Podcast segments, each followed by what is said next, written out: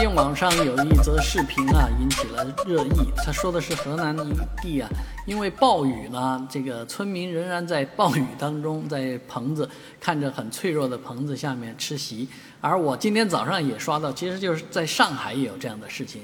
上海的郊区呢，那人家吃席的时候呢，还不忘打伞，用伞来撑着一点，防止这个雨往里面吹啊。其实，在全国各地啊，都有这样的现象啊。红白喜事免不了这个，大家要凑个份子，都要来聚一下。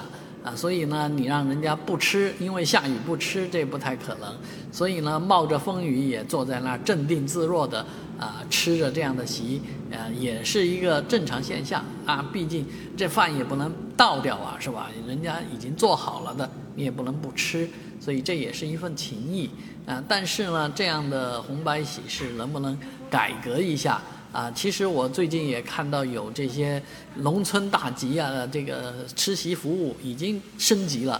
啊，他开出来一个大集卡，一个集卡呢全电动的，能够迅速的升级成为一个大饭厅，啊，特大的，相相当于一个集卡的车厢啊，变成三个车厢的这样的一个呃。场地，所以呢，在这样的场地里面，有空调，有有这个遮风挡雨，啊，也不用在烂泥泞当中啊，所以这样的席是不是能够普及开来？估估计也是未来的一个趋势吧。